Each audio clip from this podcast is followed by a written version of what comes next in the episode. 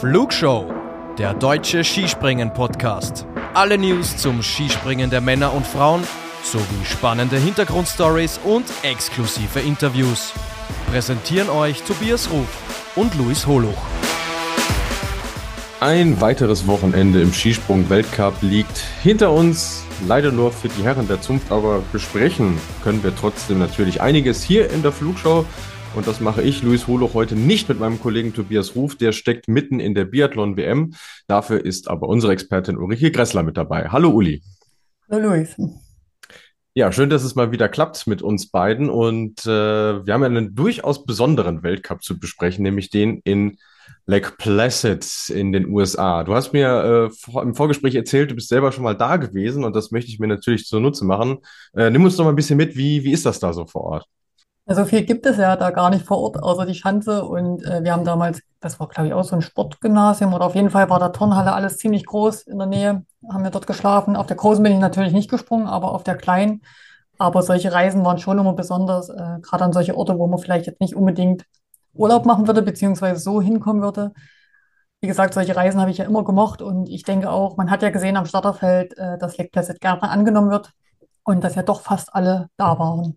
Das muss man auf jeden Fall sagen. Es wird ja im Vorfeld so ein bisschen spekuliert, ob das nicht eine Station sein könnte, äh, wo vielleicht auch große Namen sagen, ach, das äh, nehme ich jetzt nicht unbedingt mit. Aber ich glaube, die waren alle sehr angetan, auch vom letzten Jahr. Und dementsprechend sah das Starterfeld sehr, sehr gut aus. Also von den großen Namen äh, hat nur Jan Hörl gefehlt, der äh, das Wochenende ausgelassen hat. Der war vorher ein bisschen kränklich. Und Peter Preutz, aber bei denen äh, wollen wir nachher nochmal gesondert sprechen, logischerweise aus gegebenem Anlass.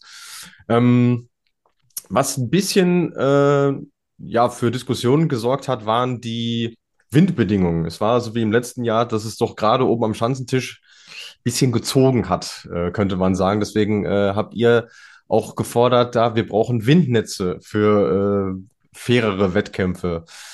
Muss man bei so Stationen tatsächlich drüber nachdenken, dass man das äh, verpflichtend macht, um eben für eine gewisse ja, Fairness zu sorgen bei den Bedingungen?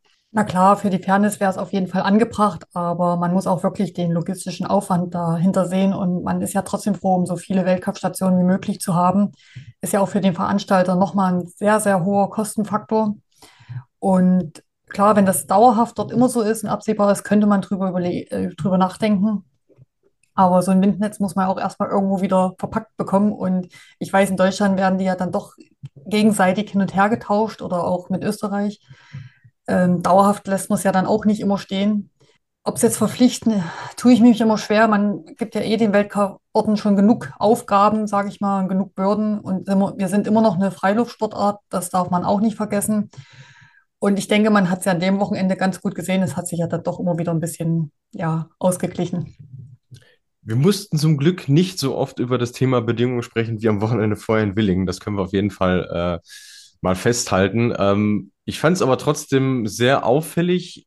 Ist jetzt schwierig zu sagen, ob man das an den Bedingungen festmachen kann oder einfach an der Schanze, die ja doch einigermaßen speziell ist, dass es wenige Athleten gab, die wirklich zwei konstante Wettkampftage äh, gesprungen sind und das macht sich natürlich auch an den Ergebnissen bemerkbar. Am Samstag gewinnt Lovrokos sein erstes Weltcup-Springen vor Ryuyo Kobayashi und Marius Lindwig. Und am Sonntag haben wir ein Podium aus Stefan Kraft, Lovrokos und Philipp Raimund, die beide punktgleich auf dem zweiten Platz landen. Ähm, und im Grunde genommen, klar, jetzt hört sich es erstmal so an, Kurs erster und zweiter in den beiden Einzelwettkämpfen. Wenn man sich dann aber das Superteam anguckt, äh, was ja zwischen den beiden Einzel stattfand, da ist er doch, hat er sich doch so ein bisschen unter Wert verkauft, kann man sagen. Ja, das ist ja eh was Besonderes, wenn zwei Wettkämpfe an einem Tag stattfinden und Superteam sind ja nochmal, oder ist ja nochmal ein Sprung mehr für die Beteiligten. Vielleicht war auch schon ein bisschen der Akku leer, beziehungsweise nach dem Sieg, äh, denke ich mal, er war ja irgendwo auch reif, dass er jetzt mal ganz oben steht.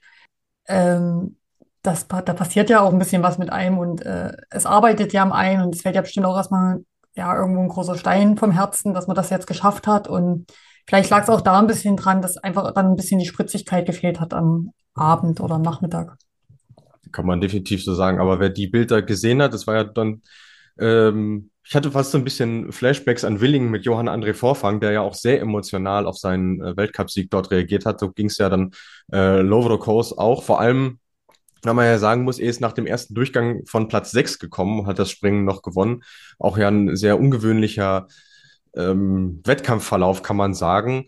Ähm, der, den es natürlich richtig zerbröselt hat, das war Stefan Kraft. Der hat nach dem ersten Durchgang noch geführt und ist dann ja auf Platz 24 abgestürzt. Äh, er selber hat gesagt, ja, der Sprung war nicht ideal, aber auch die Bedingungen nicht.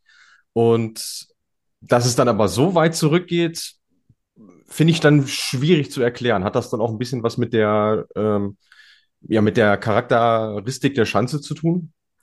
Ich denke schon, also ich glaube, ich glaube, auf der Schanze muss schon sehr, sehr viel zusammenpassen. Und wenn dann natürlich noch ungünstige Bedingungen dazukommen, vielleicht auch gerade oben, was wir zum Anfang besprochen haben, ist es eben sehr schwer, dann noch den Sprung bis runter ins Tal zu ziehen. Aber der Stefan Kraft hat ja dann in allen anderen Sprüngen gezeigt, äh, wie gut er diese Schanze beherrscht und dass er nicht umsonst der Weltcup-Führende ist. Aber ich fand es dann doch überraschend, dass er äh, am zweiten Tag dann wieder ganz oben stand. Also ist schon verrückt. 24 und Platz 1. Äh, aber da hat er wieder gezeigt, wer das gelbe Trikot hat und wer das auch gerne am Ende der Saison noch haben möchte.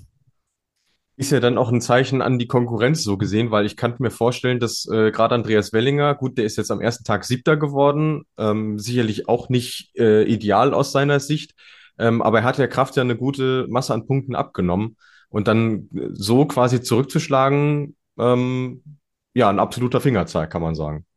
Ja, auch für den Stefan Kraft absolut, gerade wenn es vielleicht dann auch in Endspurt geht, wo es vielleicht, vielleicht auch nochmal enger zusammen alles kommt. Wir wissen ja noch nicht, wie es jetzt äh, die nächsten Wettkämpfe aussieht.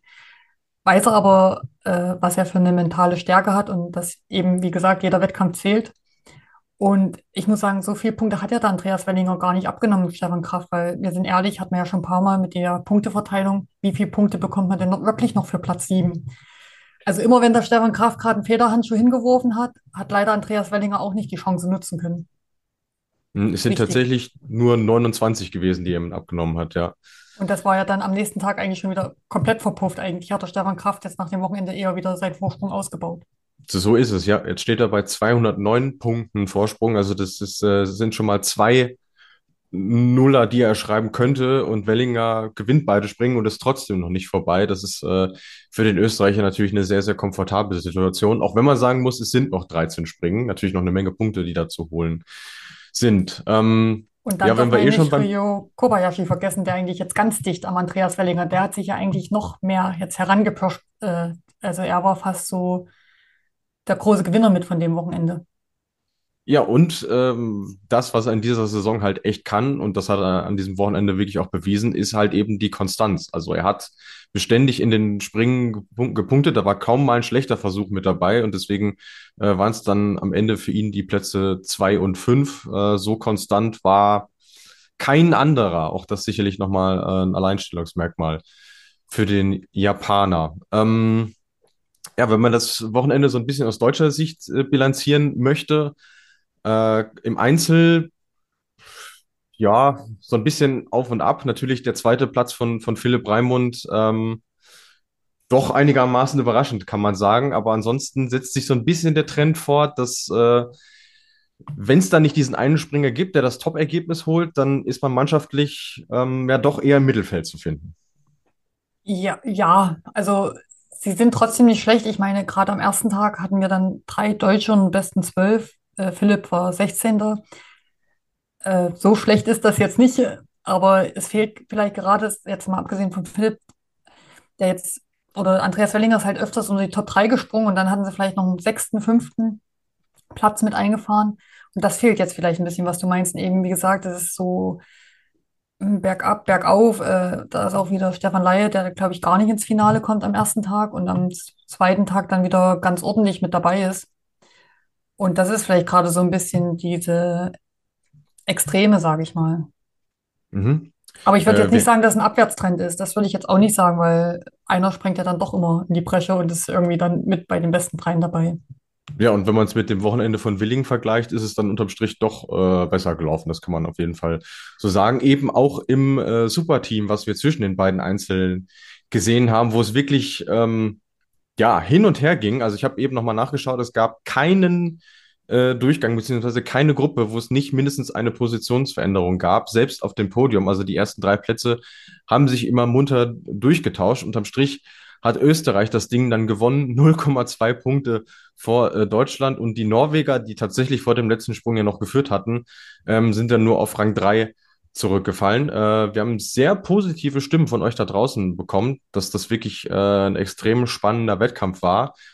Ähm, würde ich mich grundsätzlich auf jeden Fall anschließen. Hat Spaß gemacht, äh, das zu gucken und zu verfolgen, weil es eben nicht vorhersehbar war. Ähm, würde aber auch da wieder sagen, es liegt zu einem gewissen Teil auch irgendwo an dieser Schanze, die die Springer eben noch nicht so gut kennen. Ja, gebe ich dir recht, äh, würde ich auch behaupten, weil dann diese Schanze dann doch eher mal einen Fehler nicht verzeiht, wie vielleicht andere Schanzen. Und äh, man kann halt auch nicht so viel herausspringen. Also man hat ja gesehen, was so die besten Weiten waren, gerade Andreas Wellinger mit 128 Meter. Aber da ist die Schanze dann schon ziemlich ausgereizt. Und das macht es vielleicht auch so spannend auf der Schanze, weil das ja eher eine kleinere 120er ist, wenn man das so sagen darf.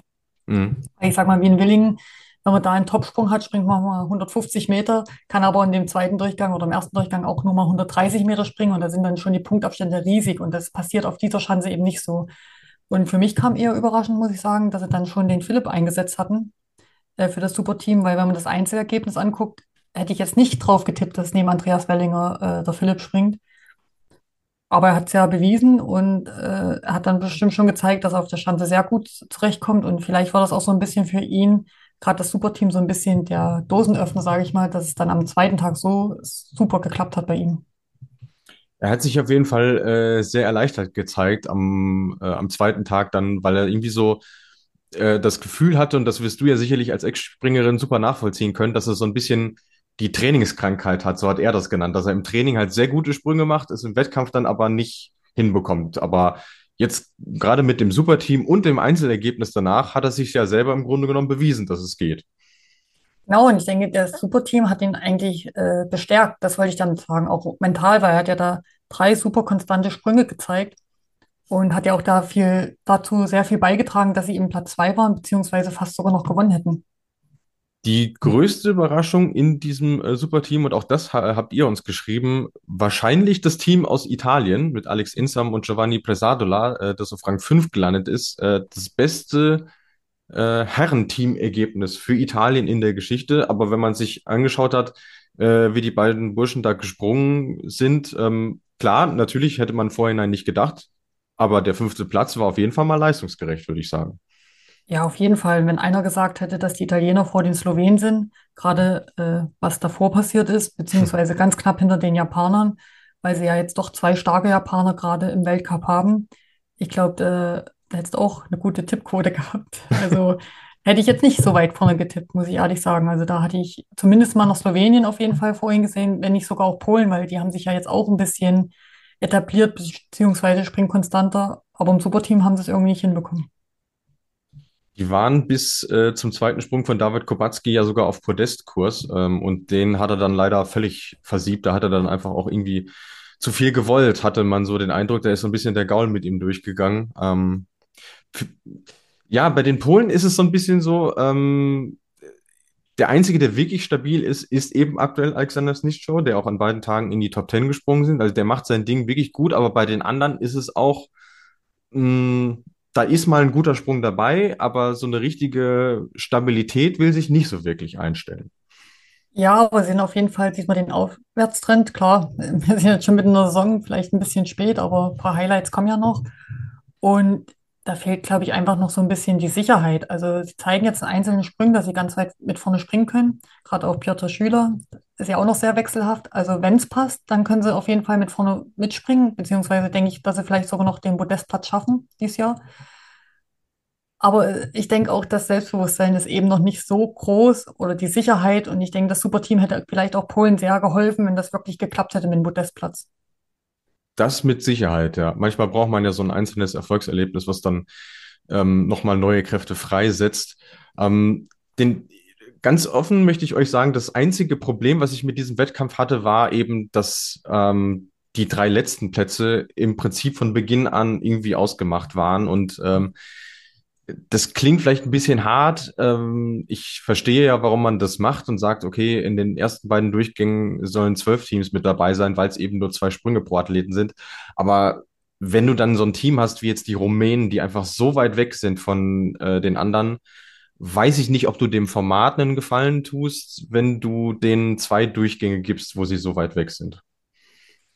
Ja, andererseits kannst du ja vielleicht dadurch die Kleinnationen unterstützen, dass sie sich eben ein bisschen mehr entwickeln, weil sie wieder einen Wettkampf mehr haben. Wenn du sie da schon wieder von vornherein ausschließt, fehlt ihnen ja wieder eine Erfahrung. Und man muss ja auch sagen, sie sind ja auch bis dahin angereist.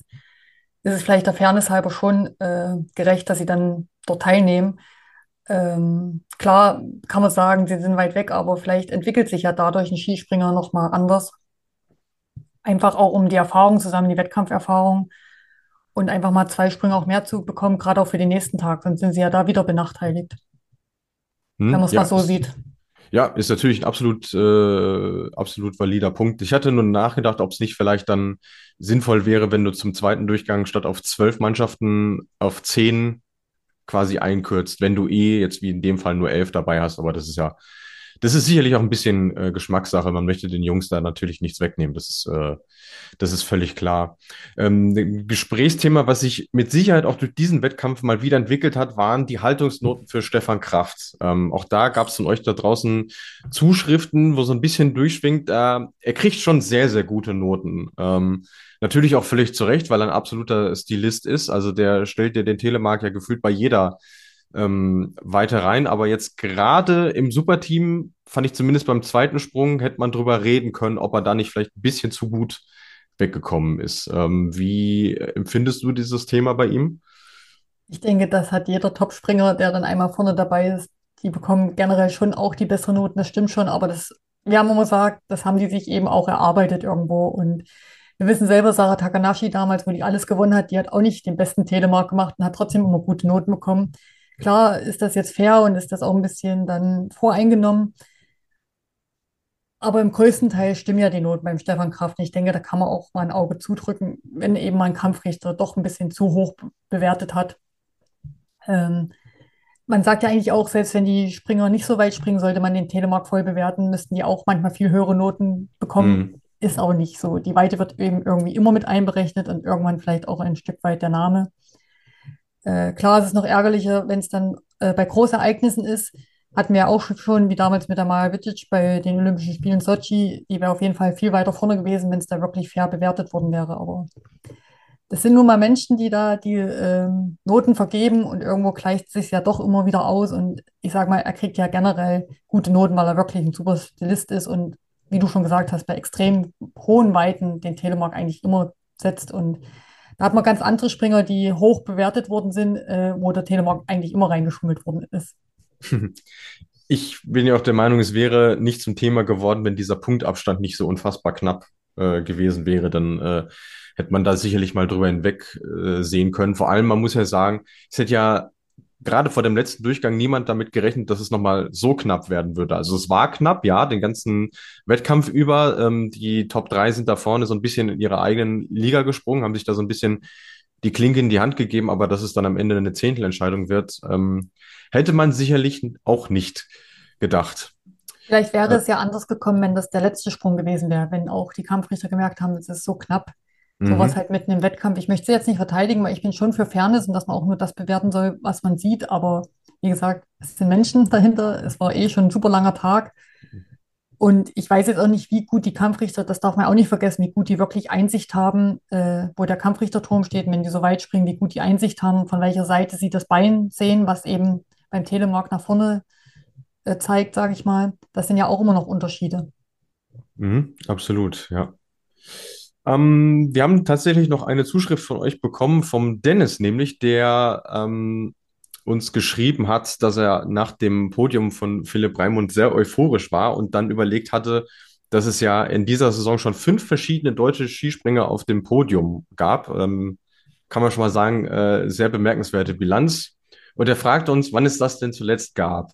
Äh, Ich habe es natürlich jetzt nachgeschaut im Vorfeld der Sendung. Hast du einen Tipp, Uli? Kannst, hast du eine grobe, grobe Tendenz, wann das das letzte Mal passiert sein könnte? Also, dass fünf verschiedene Deutsche während der Saison auf dem Podest waren. Genau, im Einzel, ja. Puh. Also ich weiß ja, die letzten Jahre war ja so Markus Eisenbichler, Stefan Laie, Geiger, die haben sich ja eigentlich auch auf die Podestplätze reingeteilt. Aber ich denke mal, wenn waren es vielleicht immer drei verschiedene oder vier verschiedene. Mhm. Vielleicht gab es noch nie. Äh, noch nie tatsächlich äh, stimmt nicht, aber es war in den letzten Saisons, äh, beziehungsweise in den letzten Äh, Im letzten Jahrzehnt gab es drei Saisons mit jeweils vier Springern. Die letzte Saison mit fünf deutschen Springern auf dem Podium war 2012, 2013. War doch noch nicht so lange her. Ich hätte vielleicht sogar, na gut, aber mit Freitag Richard bestimmt, äh, Genau. Severin. Ja, Wer ist denn da noch so überlegt, War da schon der Geiger so weit vorne mit? Ich glaube noch nicht. Das, nee, der kam erst aber ein bisschen anderer, später. der heute mit dabei ist. Der heute noch mit äh, Andreas Ja, Wellinger? Der war auch schon mit dabei, ja. Okay, ja, ja, der war auch sehr jung, äh, sehr schnell, weit Mhm. vorne. Ja. Wen haben wir dann noch? Oh, wer hat denn so aufgehört? Wer ist denn noch? Noch einer, der jetzt springt? Nee, die anderen beiden sind eher bekannt dafür, dass sie gute Teamspringer waren. Ach, Andreas Wank dann vielleicht? Genau, ja. Und dann noch der damals schon älteste. Ach, Uhrmann. Oder? Nee, Nee, der, der hat schon aufgehört gehabt. Da musst du sagen, sonst dauert die Sendung, glaube ich. na, aber der, Vor der Vorname ist richtig. Der Vorname ist richtig. Michael? Ach, Neumeier. Ja, Ja, der war ja eigentlich. Und der war auch, ja, genau bei der Verstandtournee oder so, glaube ich. genau, ja, das war die Saison, ja. 12, Na da. 13. Äh, ich hätte es vorher nicht gewusst, bin ich ehrlich. Ich hätte, ich hätte jetzt also grob geschätzt, ja, das war so ein bisschen äh, die Zeit, wo sie halt auch mannschaftlich sehr, sehr geschlossen waren. Aber wenn man sich die letzten Jahre so anguckt, waren es tatsächlich äh, hauptsächlich Karl Geiger und äh, Markus Eisenbichler, die sich die Podestplätze da aufgeteilt haben. Ähm, deswegen äh, sehr spannend. Danke für die Frage, denn es war schön, da nochmal ein bisschen alten Zeiten zu stöbern. Und ich muss ja auch sagen, den haben wir jetzt ein bisschen vergessen. Auch der Felix Hoffmann hat sich jetzt echt gut geschlagen, die zwei Wettkämpfe. Also Ja, den hätte man ja sogar, wenn man jetzt rein vom Ergebnis nur gegangen wäre am ersten Tag, äh, sogar für Superteam einsetzen können. Also das zeigt ja absolut, auch, was ja. er, äh, was er Steff für eine Auswahl hatte, jetzt gerade auch für das Superteam. Hat er sich bestimmt auch nicht leicht getan. Das glaube ich auch, ja. Also äh, wenn du ähm, mit Platz 11 dein bestes Weltcup-Ergebnis holst, dann äh, stellst du den Bundestrainer, glaube ich, schon vor, vor Fragen. Ähm, ich glaube, der Jan-Niklas Weber müsste es gewesen sein, der uns auch geschrieben hat, dass es äh, erstaunlich findet, wie viele Springer in mittlerem bis höherem Alter sich jetzt aktuell in der Weltspitze aufhalten, die vorher lange Zeit auch im COC gesprungen sind. Das ist beim, bei den Männern, finde ich, ist das ein absoluter Trend, dass du nicht mehr diese Teenie-Talente hast, die ähm, durch die Decke geschossen kommen, sondern du brauchst mittlerweile schon ein gesetztes Alter und auch eine gewisse Erfahrung, um damit äh, springen zu können. Ich finde das ein allgemeiner Trend in vielen Sportarten, finde ich gerade. Also dann macht es doch auch viel die Erfahrung und ich glaube, weil auch die Sportart immer technischer wird, beziehungsweise auch mit Material, wo man dann auch einfach diese Erfahrung braucht oder auch vielleicht auch manchmal dann auch wieder Änderungen, die natürlich zugutekommen. Das sagt man beim Skispringen. Manchmal muss man lang genug dabei sein. Irgendwann wird das Material schon auch auf deinen Sprungstil passen. Und natürlich denke ich auch, äh, dass die Nationen jetzt auch geduldiger sind man nicht einfach sagt, mit 30 ist man zu alt. Natürlich hat man natürlich auch jetzt viel bessere Voraussetzungen mit Physiotherapie. Das hat sich ja auch alles weiterentwickelt, ähm, mit Regenerationseinheiten, mit Mentaltrainer. Und ich denke, da braucht man auch eine gewisse Reife, um sowas anzunehmen. Und wird ja sehr gut gezeigt jetzt im äh, Skisprung-Zirkus. Beziehungsweise man darf ja auch nicht vergessen, wie alt in Anführungsstrichen schon der Karl Geiger war oder auch Markus Eisenbichler, die jetzt wirklich so ihren richtig großen Durchbruch hatten. Also wo die wirklich, glaube ich, schon vorher ein paar Mal überlegt haben, ach, ich höre auf und mache jetzt was anderes. Äh, und auf einmal lief es, gerade auch beim Karl Geiger, der war ja lange irgendwo und nie so richtig dabei und auf einmal war er der beste Skispringer von Deutschland. Mhm, absolut, ja. Und wo du das Thema Reife gerade ansprichst, war natürlich klar, dass die Frage im Hinblick auf das Sapporo-Wochenende jetzt kommt. Äh, wie gut konntet ihr euch auf das Comeback von Noriaki Kasai einstimmen, fragt David. Freue mich. Ich hoffe, dass es jetzt nicht ein Comeback wird, wo, wo man ihn nicht mal in der Qualifikation dann mehr findet, also beziehungsweise dann für den Wettkampf. Ich bin gespannt, äh, wie er sich präsentieren wird, aber auf jeden Fall schön, dass er noch dabei ist und ähm, allein dafür würde es sich schon lohnen, nach Sapporo zu fliegen. Absolut, ja. Also le letztes Jahr hat er es ja zweimal nicht durch die Qualifikation geschafft, aber äh, von dem, was man so hört und liest, da scheint er diese Saison doch äh, besser aufgestellt zu sein. Also er hat ja dann doch äh, sowohl bei den Springen innerhalb Japans als auch beim COC in Sapporo für ordentlich Furore gesorgt. Von daher sind wir mal gespannt, was der junge Mann uns da anbietet. Äh, der Dada hat uns noch gefragt, wo ist eigentlich der Twitter-Gott Mackenzie Boyd Klaus? Äh, ja, der sitzt zu Hause in Kanada und schaut sich das Ganze an, äh, hat sich für diese Saison rausgenommen. Auch ja nicht das erste Mal in seiner Laufbahn. Ist, glaube ich, sehr schwer äh, zu prognostizieren, ob der nochmal zurückkommt, weil man hat es auch bei anderen Beispielen gesehen, dass sie sich dann doch schwer tun, wieder reinzufinden. Ähm, aber das ist bei ihm aktuell so ein bisschen der Stand der Dinge. Dann fragte uns äh, Dade auch nochmal, sollte nicht ursprünglich der Weltcup in Iron Mountain stattfinden? Sind die jetzt endgültig raus? Also ich glaube, endgültig raus ist im Skispringen erstmal kein Veranstalter. Ich glaube, da müsstest du schon arg viel falsch gemacht haben. Aber ähm, was wir vorhin auch schon mal hatten, Thema Auflagen an den Veranstalter, da tun sie sich in Iron Mountain doch äh, ein bisschen schwerer, auch was das nötige Kleingeld angeht. Deswegen ähm, kam das jetzt nicht in Frage. Aber ich sag mal, dafür, dass es jetzt so ein Zufallsprodukt ist mit Lake Placid, äh, was ja nicht absehbar war, ich finde, es tut der ganzen Geschichte und dem ja doch relativ eindimensionalen Wettkampfkalender sehr, sehr gut, dass es einfach mal was völlig anderes ist, was wir da haben. Ja, und ich glaube auch, wenn du die Athleten fragst, tut das mal gut, weil die irgendwie mal ein bisschen auch weg sind von dem ganzen Trubel drumherum, sondern einfach da vielleicht noch ein bisschen mit noch mehr Freude ihren Sport ausüben können und einfach wirklich mal was ganz anderes ist als vielleicht in Europa. Klar, Willingen ist auch super toll mit den Zuschauern, alles drum und dran, aber ich glaube, wo sie einfach mal vielleicht auch ein bisschen befreiter sein können und auch nach dem Wettkampf einfach ein bisschen befreiter sich bewegen können, sage ich mal. Und ich glaube, das tut dann auch mal wirklich richtig gut. Gerade wenn die Saison so lang ist, ist das doch, wie gesagt, eine willkommene Abwechslung.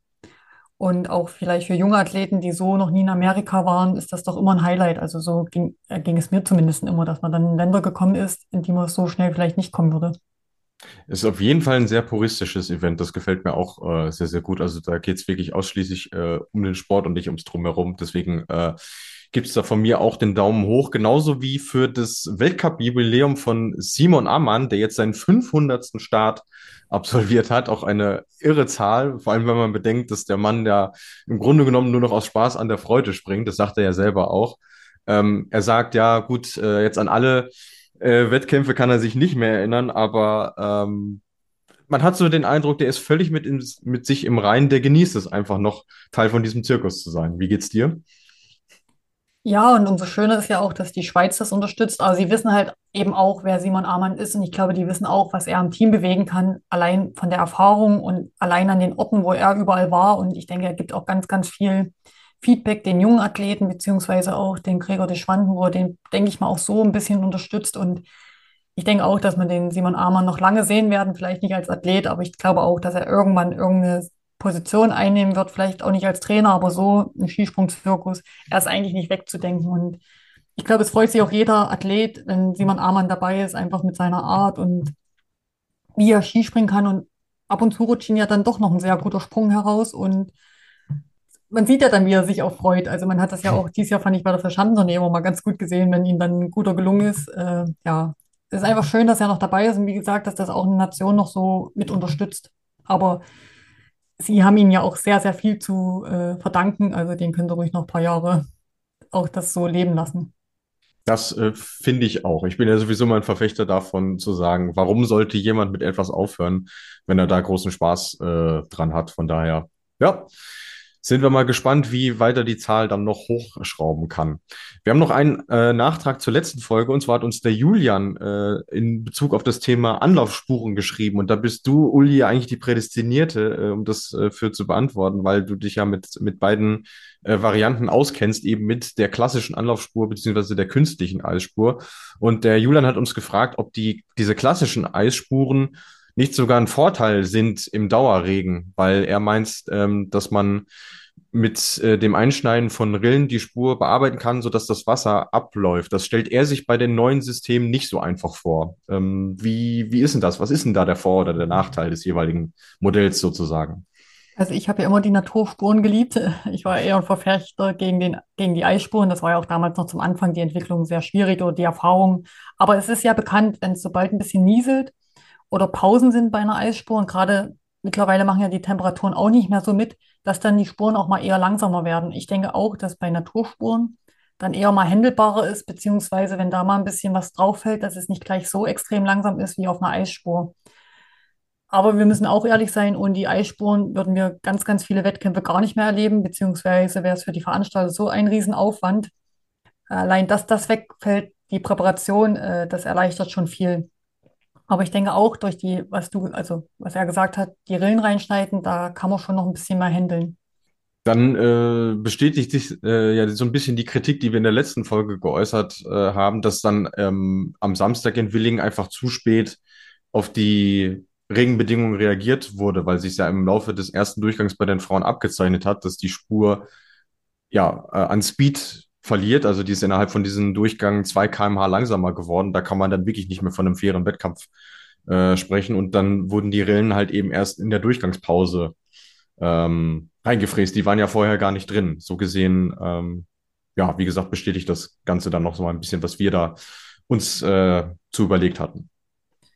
Genau, und ich denke, äh, klar, man sagt immer, die hätten eher reagieren können, aber man beginnt ja im Wettkampf und manches ist manchmal auch noch nicht vorhersehbar. Und äh, da bin ich jetzt ehrlich, ich weiß jetzt auch nicht, wenn man so Rillen reinschneidet, äh, die Spur musste ja auch das ganze Wochenende halten. Die Bedingungen waren ja wirklich mehr als miserabel. Also das war vielleicht auch den Veranstaltern noch bewusst. Sie haben eben da dauerhaft die Springer auf der Schanze und die Spur muss ja bis zum Schluss durchhalten. Und da bin ich jetzt mir auch nicht so sicher, wenn man da Rillen reinmacht, wie lange hält das dann, wie macht die Temperatur mit? Aber klar hätten sie gerade äh, bei dem Wettkampf reagieren müssen. Entweder hätten sie nochmal neu gestartet, äh, das wurde ja, denke ich, auch lang diskutiert, beziehungsweise wären dann mal hochgegangen, weil, wo ich die Weiten gesehen habe in Willingen, naja, das war kein. Gut, dann bleibt uns noch das Thema Adler der Woche. Es ist natürlich äh, Philipp Raimund das ein oder andere Mal vorgeschlagen worden, aber Leute, ihr kennt uns mittlerweile. Das Prinzip ist natürlich, ähm, Leute auszuzeichnen, über die man sowieso äh, oder die, über die man nicht im sportlichen Teil äh, schon groß gesprochen hat und den Philipp haben wir erwähnt. Auch Daniel Huber ist vorgeschlagen worden. Ähm, ja, hatte ein sehr gutes Einzelergebnis am äh, Samstag mit Platz 5. Dann äh, am Sonntag war es der 21. Rang. Auch da wieder ein Beleg dafür, Mensch, war gar nicht so einfach, zwei konstante Tage hinzubekommen. Wir haben uns dann aber schlussendlich äh, für einen Italiener entschieden, der uns äh, sehr viel Freude bereitet hat, hat nämlich äh, Giovanni Bresadola. Auch da könnte man sagen, gut, der Sonntag Platz 18 nicht so doll, aber er hat im Superteam seinen Teil dazu beigetragen, dass die Italiener auf Rang 5 gelandet sind und er ist äh, im Einzel am Samstag auf Rang 8 gelandet und deswegen äh, unsere Wahl. Hast du noch was zu ihm zu ergänzen, liebe Uli? Nein, ich denke, er hat es sich verdient, auch wenn man die ganze Saison schon mal betrachtet, äh, wie oft er dann doch schon mal öfters so ein gutes Ergebnis gezeigt hat. Und wir zwei haben ja auch gesagt, jetzt ist er einfach mal dran. So ist es nämlich, ja. Wir sind, wir sind gespannt, äh, wie sich das äh, weiterhin entwickelt in der Thematik, weil auch da ist es natürlich so ein bisschen so, wenn die Saison so Formen angenommen hat, dann muss man äh, bisschen detaillierter suchen, um äh, sich die Leute rauszusuchen, die dann eben für den Adler in Frage kommen. Ja, Sapporo hatte ich vorhin schon erwähnt. Das ist die nächste Station bei den Herren. Da noch kurz die Uhrzeit für euch. Äh, am Freitag um 8 Uhr die Qualifikation, am Samstag um 8 Uhr dann auch das Einzelspringen und Sonntag haben wir um 1.30 Uhr Qualifikation, wenn es sie denn braucht. Das wissen wir aktuell noch nicht. Und um 3 Uhr die klassische Nachtschicht. Ähm, was noch fehlt bei den Herren, ist natürlich ein Name, den wir ganz zu Beginn äh, noch erwähnt hatten, nämlich Peter Preutz. Der hat nach unserer letzten Aufzeichnung äh, in der letzten Woche bekannt gegeben, dass am Ende der Saison seine Karriere beendet. Ähm, erstmal die Frage an dich, Uli. Warst du überrascht, dass er äh, jetzt diesen Schritt geta äh, getan hat? Ja, schon ein bisschen, weil ich finde, so alt ist er ja eben auch noch nicht. Äh, ich denke, er könnte schon noch ein paar Jahre sehr gut Skispringen. Und gerade weil die Saison eben auch so gut läuft, hätte ich jetzt gar nicht damit so gerechnet, beziehungsweise, dass er irgendwie noch ähm, nächstes Jahr die WM mitnimmt. Aber vielleicht hat er für sich auch gesagt, Mensch, die Saison läuft so gut, vielleicht schafft er das auch nicht nochmal nächste Saison oder merkt schon, der Nachwuchs äh, rückt nach. Und ich glaube, er ist auch Familienmensch sehr geworden, so kam es ja rüber. Und dass er da jetzt einfach mehr Zeit haben möchte. Und vielleicht sagt er sich auch, es kostet so viel Energie, so viel Kraft, äh, das, was wir nicht sehen, gerade nach dem Sturz, der letztes Jahr passiert ist, wird er sich vielleicht aussagen, Mensch, er hat vielleicht selber gar nicht damit gerechnet, dass er in der Saison so weit vorne ist. Und ich denke, er wird auch noch den ein oder andere gute Platzierung mit einfahren und gerade dann im Planitzer das Skifliegen mitnehmen. Äh, so ist es ja dann für ihn ein schöner Abschied, weil er jetzt einfach die letzten Stationen noch genießen kann, alles aufsaugen kann und jeder weiß Bescheid. Und ich denke, die Slowenen lassen sich nicht lumpen und werden so ihren besten Skispringer, den sie hatten, dann natürlich äh, gebürtig feiern und natürlich verabschieden. Und da drücke ich ihm jetzt schon die Daumen, dass im Planitzer alles super ist von Bedingungen und er nochmal weite Flüge zeigen kann. Absolut, das äh, wünschen wir ihm auf jeden Fall. Äh, am besten genauso wie sein Bruder Zene im, im letzten Jahr. Der hat es ja wirklich äh, fantastisch erwischt gehabt, auch mit dem Wetter. Äh, das äh, wäre ein Abschluss, den er sich auf jeden Fall verdient hätte. Ähm, aus deutscher Sicht denkt man natürlich äh, gerade an dieses epische Duell mit Severin Freund zurück, wo die beiden dann beim Saisonfinale 2015 punktgleich waren und Freund dann den Gesamtweltcup gewonnen hat, weil er eben mehr Springen in der Saison gewonnen hat. Aber ich glaube, was für immer von Peter Preutz bleiben wird, ist einfach die Saison danach, die er gesprungen ist, wo er wirklich alles in Grund und Boden äh, gesprungen ist. Äh, Gesamtweltcup gewonnen, Skiflug-Weltcup gewonnen, vier Schanzentournee, ähm, und dann noch diese äh, Rekordanzahl von Siegen mit 15 in einer Saison plus diese Rekordpunktzahl. Äh, habe ich zu meiner Lebzeit sonst nicht mehr erlebt, dass jemand so dominant war in einer einzelnen Saison. Ja, ich glaube, es war auch der Springer, der wirklich alles gewinnen konnte an großen Titel, die es in der Saison zu vergeben war. Wenn ich Mhm. mich jetzt nicht komplett täusche. Ja, Ähm, ist richtig. Ja. das ist ja auch sehr, sehr selten, äh, dass einer dann doch alles abräumt, also wirklich ganz oben steht. Und die Saison war sehr, sehr prägend für alle, glaube ich. Und wie du auch sagst, das wird man nie vergessen, dass Peter Preutz in der Saison wirklich alles in Grund und Boden gesprungen hat und man eigentlich dachte, wie will man den je schlagen? Und den großen Respekt eben mit der Saison davor, wo ich auch gesagt habe, von mir aus hätte es auch zwei Gesamtweltcup-Sieger geben können, weil wenn die gleiche Punktzahl ist, dann ist die gleiche Punktzahl, egal wie. Ja. Und das tat mir damals schon Peter Preutz schon ganz schön leid. Also das war, glaube ich, ganz schön bitter, und das erstmal zu verarbeiten und dann so zurückzukommen. Also für mich ist er immer noch zweimal Gesamtweltcup-Sieger trotzdem. Das hat Severin Freund ja witzigerweise letztens auch nochmal gesagt, als es um das Thema ging, hat er gesagt, das war eigentlich äh, ja seiner Meinung nach nicht, nicht, äh, nicht in Ordnung, dass man das so äh, entschieden hat. Ähm, aber das ist ja jetzt schon das zweite Beispiel, beziehungsweise es war seinerzeit das erste Beispiel, dass er sich von einem, von einem Rückschlag, das, das ist es ja normal, wenn du so nah dran bist, dann wirklich so erholt ähm, und so zurückkommt. Und genau das hat er jetzt äh, nach seinem Sturz ja auch nochmal äh, gemacht. Deswegen, ähm, ja, allergrößte Komplimente und ähm, auch über diese lange Dauer. Also er ist jetzt, das ist jetzt seine 16. Weltcup-Saison und er war im Gesamtweltcup nie schlechter als Rang 35. Da fallen mir auch nur wenige Springer ein, die das über so einen langen Zeitraum in der Konstanz äh, aufrechterhalten. Also das ist auch auf jeden Fall eine große Leistung von ihm gewesen. Und ich denke, dann kann man noch festhalten, noch das Besondere beim Peter Preutz ist ja noch diese Geschichte mit seinen Geschwistern, was die auch zusammen gewonnen haben. Und selbst jetzt haben schon zwei gesch- oder zwei Preutz Familienmitglieder aufgehört und trotzdem wird der Name in nächster Zeit noch nicht wegzudenken sein. Und wenn man jetzt sieht, wo seine Schwester gerade ist und wo die ganz vorne mitspringt, ja, das macht schon viel Freude und das ist auch eine Besonderheit. Ich glaube, das werden wir so in dieser Fülle auch nicht nochmal erleben. Dass wirklich alle Mitglieder der Familie fast Skispringen und vor allem alle Mitglieder vorne dabei sind oder irgendwas dann doch gewonnen haben oder irgendwas Besonderes erreicht haben in ihrer Karriere. Ja. Ja, das ist absolut einmalig, das kann man definitiv so festhalten. Ähm, aber wenn wir jetzt eh gerade noch bei, bei den Frauen sind, für die hat es ja in der letzten Zeit nicht so viele positive Neuigkeiten äh, gegeben. Jetzt auch leider am kommenden Wochenende wieder kein Weltcup, weil äh, die Springen in Rüschnow abgesagt worden sind. Äh, es hat warme Temperaturen, der Schneevorrat schmilzt. Es äh, ist auch nicht in Aussicht gewesen, dass es jetzt nochmal anzieht, sodass man Kunstschnee machen kann. Ähm, ja, wirft so einen kleinen Bremsklotz in die Saison der Frauen, die ja doch eigentlich sehr, sehr schwungvoll war bis, bis dahin. Ich, ähm, hast du ja vielleicht in deiner Karriere auch erlebt, wie, wie geht man als Springerin mit, mit so Nachrichten um? Was, was macht man jetzt vor allem in der Zwischenzeit? Einfach stumpf weiter trainieren? Ja, also ich war da immer traurig, wenn Wettkämpfe abgesagt worden sind und wenn man auch wusste, die werden höchstwahrscheinlich auch nicht nachgeholt. Und dann gibt es natürlich auch äh, Schanzen, die man besonders gerne gesprungen ist und hat sich vielleicht schon auf diese gefreut. Äh, gerade auch für den Ver- Veranstalter tut mir sehr leid, weil die sich immer große Mühe geben. Ich hoffe natürlich, dass Hinzenbach noch stattfinden kann, aber hm, bei den Bedingungen auch fraglich. Äh, man, sag ich mal, trauert dann um jeden Wettkampf, der nicht stattfindet, ähm, weil dafür hat man ja trainiert. Und man darf ja auch nicht vergessen, die jetzt auch ganz vorne mitspringen. Es ist ja wieder eine Chance, irgendwie Podestplätze einzufahren. Gerade wenn man jetzt eine gute Saison hat, ist ja auch Preisgelder, die mitspielen, eine Rolle und macht ja auch was im Gesamtweltcup. Und gerade die jetzt ihre Form gefunden haben, die sind natürlich bestimmt äh, noch trauriger. Und ich hoffe einfach, dass die FIS sich jetzt nochmal Mühe gibt und irgendwo Veranstaltungsorte findet, beziehungsweise dann irgendwo nochmal wenigstens einen Doppelwettkampf bei einem Veranstaltungsort äh, ansetzt oder vielleicht das später nochmal ansetzt. Äh, klar ist das jetzt ein sehr großer Knick, weil irgendwie denkt man, wo sind eigentlich die Frauen? Und jetzt ist es ganz schön zäh, wenn man überlegt, dass die jetzt gerade mal ein Wettkampfwochenende hatten. Das ist schon bitter.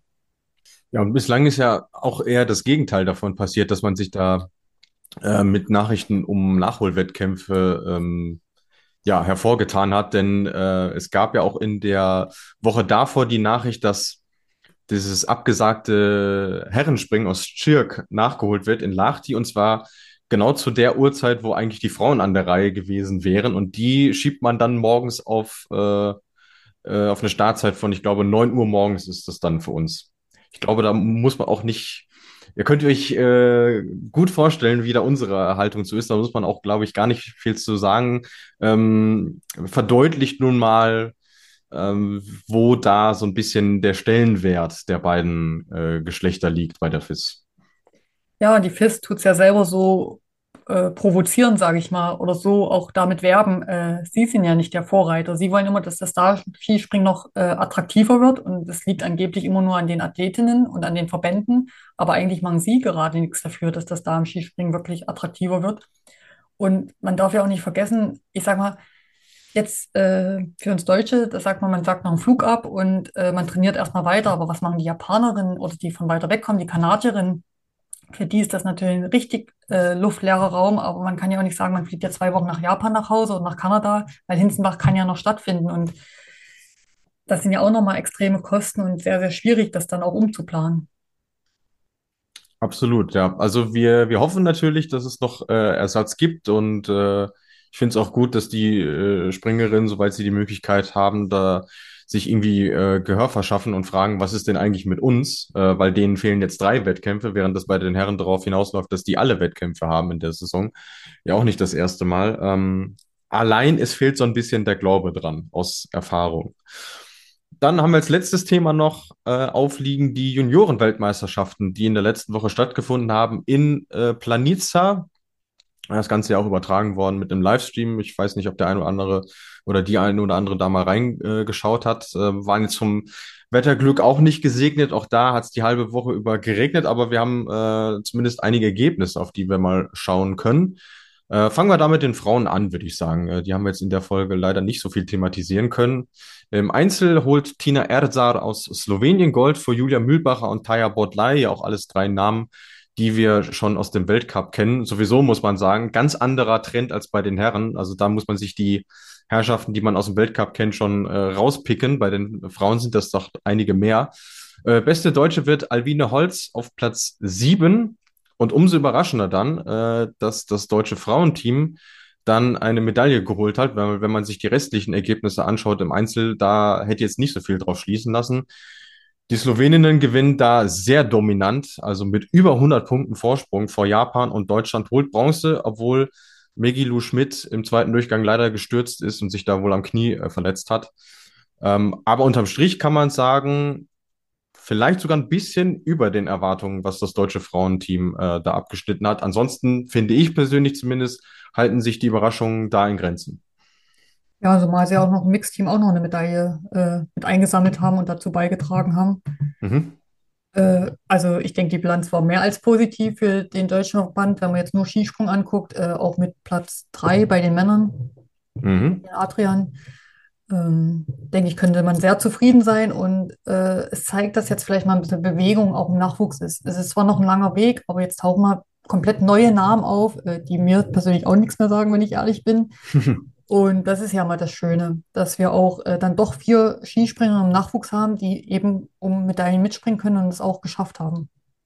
Absolut. Also sind vier Medaillen aus fünf Wettkämpfen für den deutschen Skiverband. Das ist äh, eine Bilanz, die sich durchaus sehen lassen kann. Äh, Mixteam hattest du angesprochen, da ist Deutschland auf Rang 3 gelandet, hinter Slowenien, äh, die, die Silber geholt haben, und Österreich mit Gold. Das sicherlich äh, die, die äh, geringste Überraschung. Äh, wenn wir uns die Herren anschauen, da war im Vorhinein die Frage, gewinnt Stefan Embacher das Ding oder gewinnt das nicht? Äh, die Antwort war ja, wenn auch relativ knapp vor Eric Belshaw, die erste Medaille ähm, im Einzel bei den Herren bei der Juniorenweltmeisterschaft für die US-Amerikaner und Adrian Tittel, hattest du gerade schon gesagt, auf Rang 3 der Sachse und im Team gewinnt Österreich vor Deutschland, hätte ich jetzt auch nicht unbedingt vermutet, äh, und Polen.